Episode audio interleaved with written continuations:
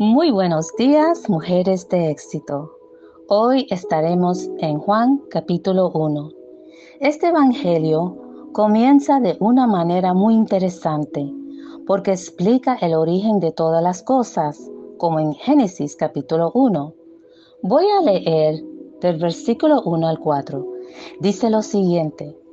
En el principio existía el verbo y el verbo estaba con Dios y el verbo era Dios. Él estaba en el principio con Dios. Todas las cosas fueron hechas por medio de Él, y sin Él nada de lo que ha sido hecho fue hecho. En Él estaba la vida, y la vida era la luz de los hombres, y la luz brilla en las tinieblas, y las tinieblas no la comprendieron. Esto nos revela la divinidad de Cristo. Fue escrito para explicar quién realmente es Cristo Jesús. Cristo estuvo antes de vivir en esta tierra con un cuerpo humano. Cristo existió antes de que María sabía que iba a tener un hijo. En nuestro devocional de ayer hablamos de unos hombres que iban en un camino llamado Emmaus. Ellos dieron una explicación de quien ellos creían que era Jesús.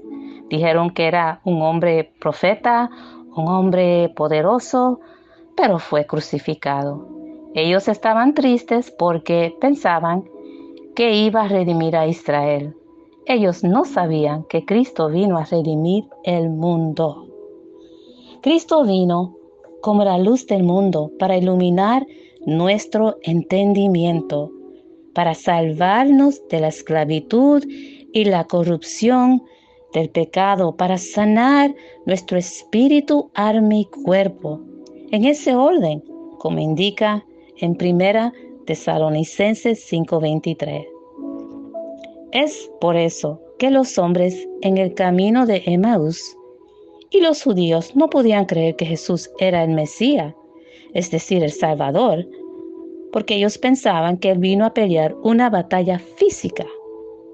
No, Él vino a pagar el precio para que nuestras almas fueran liberadas del enemigo que mantenía nuestra mente cautiva en la oscuridad, manteníamos en ignorancia.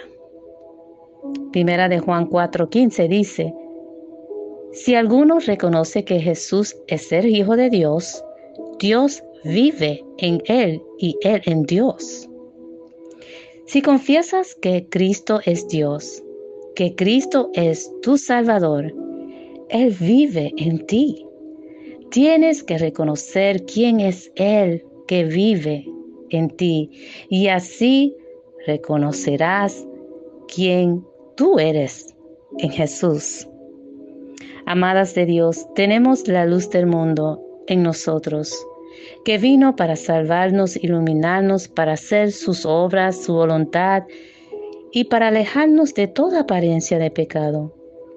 Pero si alguien, alguna persona, permanece en pecado, permanece en oscuridad y el enemigo toma ventaja, y es muy probable que realmente no conoce quién es Cristo. Mujeres de éxito, tenemos a Cristo Jesús habitando en nosotras, el que existió desde el principio de todo, el creador de todo. Que nuestro entendimiento se llene de su luz admirable y así entenderemos que somos una nueva criatura llenas de luz y poder, gracias a su grande misericordia. Dios le bendiga, mujeres de éxito.